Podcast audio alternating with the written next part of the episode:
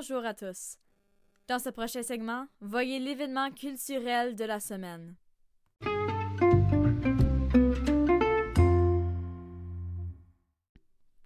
Cette année, une pandémie globale a su venir arrêter le fonctionnement normal de notre société.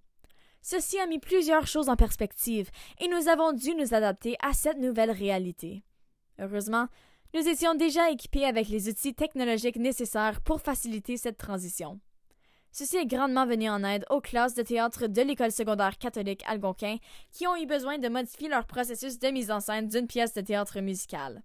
En plus de ce défi technologique, ils ont pris l'occasion pour se jeter dans le vide et composer une pièce de théâtre basée sur les chansons de l'artiste franco-ontarien qui s'est le mieux démarqué au sein de cette pandémie, Damien Robitaille. Le spectacle était tout en couleurs et la musique était incroyable. La pièce avait un thème à la fois ludique et entraînant qui captait très bien l'identité artistique de Damien Robitaille. Celui-ci a été écrit, filmé et édité à l'intérieur d'un seul semestre. Les élèves ont dû être dispersés à l'intérieur de différents groupes classes à cause des cohortes implémentées par le Centre de santé publique de l'Ontario comme mesure de sécurité face à la pandémie. Par contre, leur adaptation virtuelle de la pièce a fait en sorte qu'un plus vaste public puisse voir la pièce, non seulement à un niveau régional, mais bien à un niveau mondial. Cette pièce a été exécutée avec brio, mais une remarque aurait pu être faite au sujet d'une confusion par rapport à l'histoire. À cause du problème des cohortes, il y avait quelques trous à la pièce et l'histoire fut un peu difficile à suivre par moments. Pour vous donner une meilleure idée, chaque cohorte avait différents personnages qui captent différentes perspectives d'un même environnement.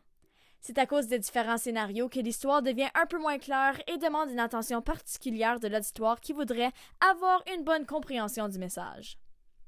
Dans cette même vague, nous avons eu droit à plusieurs beaux messages, incluant un clin d'œil à la communauté LGBTQ, et aux enjeux sociaux qui les concernent.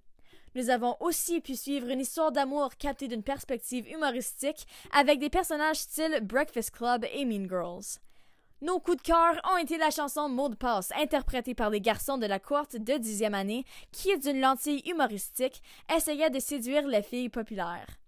Un deuxième coup de cœur a dû être un classique de Monsieur Robitaille, soit Homme autonome, interprété par la cohorte des 11e années, mettant en vedette leur personnage principal qui est atteint de troubles mentaux et qui rêve un jour de devenir un homme autonome.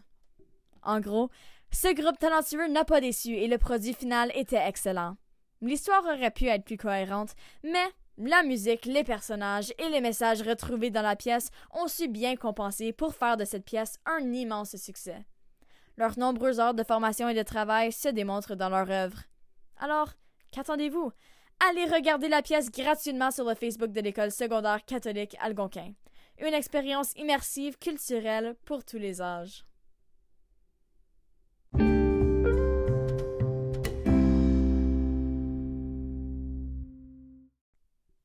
Malheureusement, ce segment culturel met fin à notre émission.